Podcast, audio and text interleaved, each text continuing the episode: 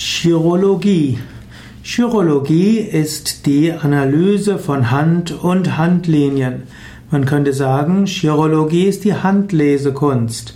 Chirologie hat zwei Aspekte, die Chirognomie, dabei wird die Form der Hände als Grundlage genommen und die Chiromantie, das ist die Deutung der Handlinien. Also man nimmt in der Chiromantie werden die Handlinien genommen, in der Chirognomie die Form der Hände und in der Chirologie wird beides betrachtet.